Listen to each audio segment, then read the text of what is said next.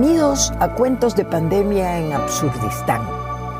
Soy Isabel Saad y en los meses de confinamiento he decidido hablar sobre lo que escucho, conozco y constato. Absurdistán es mi país, Ecuador, pero bien puede ser cualquier otro salido del realismo mágico. Acompáñenme cada miércoles y hasta que haya pandemia y cuentos que contar.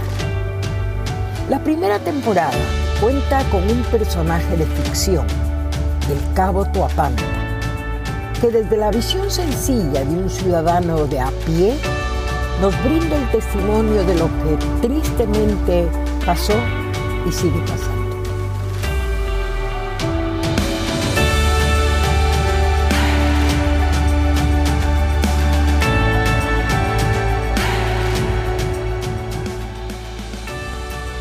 Informe súper secreto del agente John Smith, quien a partir de ahora pasará a ser conocido como Fondo Monetario para su jefe en la CIA. El agente trabajó en íntima colaboración con el cabo ecuatoriano Toapanta, a quien denominaremos bajo el alias Toda una vida. Aterricé en un airport extraño between dos montañas. Percibí un olor raro en el ambiente como a cocaine. Toda una vida que me estaba esperando me dijo que not worry, porque era una de las muchas pistas usadas por los narcos. ¿What? Le dije. Sí, mi jefe. Por aquí hay como 200, pero esta es la más grande, me dijo very proud. Eso no es right. Debo hablar con las autoridades. Pero toda una vida dijo que no era posible porque unos estaban enfermos, otros fugados y otros no atendían nomás.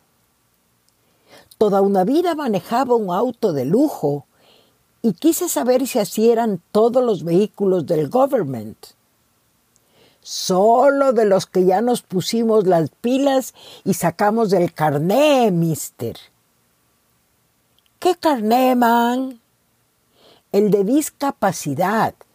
Yo tengo uno con el 45% de discapacidad auditiva porque no soy ambicioso, verá. Pero el Jacinto tiene con el 80% de discapacidad mental. Y eso es más mejor. El calor me hacía sudar y dije a toda una vida que sería bueno comprar water. El señor Water está muy ocupado con los muertos, mister. No creo que lo reciba. No, Quiero water, agua. Ah, de eso sí hay lo que quiera. Compramos el water y seguimos rumbo a Guayas, que era mi centro de operaciones. Debo ver al prefecto, amigo. No sea de poder, mister, porque después de que la familia lo dejó votando por algo de sobreprecio, el patrón cayó nomás al suelo y muertito quedó. ¿Cómo? ¿Cuándo? ¿Por qué?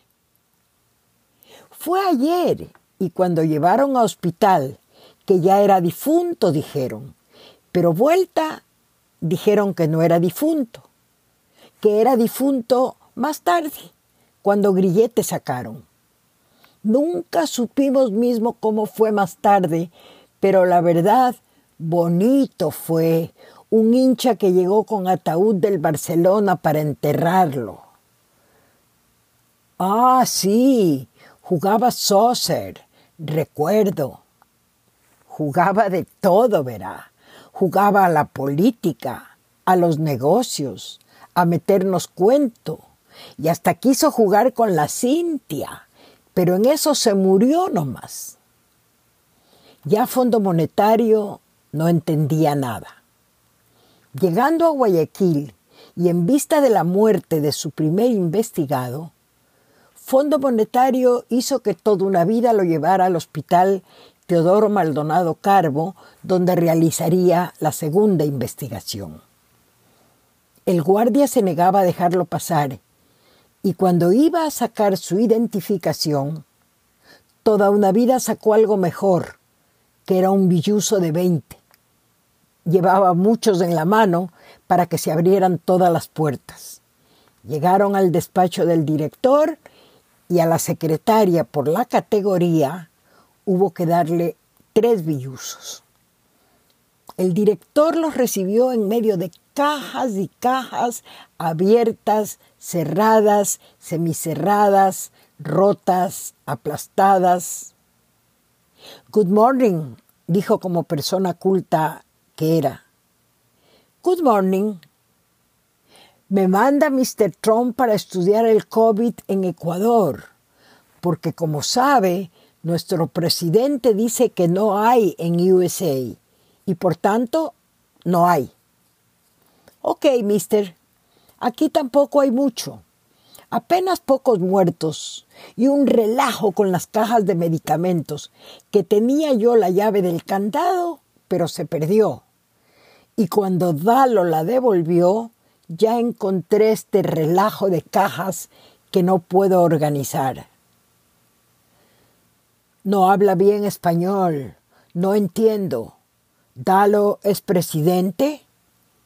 No, bueno, mejor dicho como si lo fuera, mister. Mete tres carajos y todos tiemblan. Y él maneja las cajas y cuando ya no hay espacio, se lleva a las cajas del papá. ¿Cajas tienen what? preguntó Fondo Monetario, que creía haber entrado en la dimensión desconocida. Los remedios del COVID, mister, que no se pueden dejar así nomás. Dalo es del que reparte y parte. A mí no me toca la mejor parte, que esa va más arriba. Afuera del despacho, un grupo de médicos reclamaba insumos para poder atender los cientos de casos, que ya estaban poniendo los muertos de a tres en las camas, para dejar espacio a los vivos que pronto iban a ser muertos. ¡Qué tragedy! Esto no pasa en USA. Allí todo es más fast. Ahí mejor se mueren de a cien mil y presidente no se pone mascarilla por miedo a que se le caiga la peluca, se dijo Fondo Monetario. Entonces quiero ver al Dalo para hacer interrogatorio. No sea de poder porque ya se fue a su tierra de usted con mujer y guambras y hermano uno, que hermano más lento se quedó cuidando al taita. Salieron del despacho y vieron en el garaje al menos 50 carros último modelo. Para que vea lo que le dije de los discapacitados, se vanaglorió toda una vida. El día avanzaba y Fondo Monetario ya no daba más. Pensaba en su Utah natal y en que era más fácil espiar a los mormones, que al final solo eran polígamos, fanáticos y embarcaban al tercer mundo. Este país le parecía raro, como perdido en el tiempo, como una aldea de África, pero con carros último modelo y millonarios que viajaban por el mundo, con narcos que vivían impunes y políticos discapacitados, con los mismos niños pobres de África, pero criados con sobreprecio. Este país no le gustaba al bueno de John. Lo asustaba la forma simple y cínica en que exponían todo miró a toda una vida que comía un pedazo de sandía y se dijo, shit, no way, creo que al final prefiero a Trump. Y decidió regresar a su Disneyland.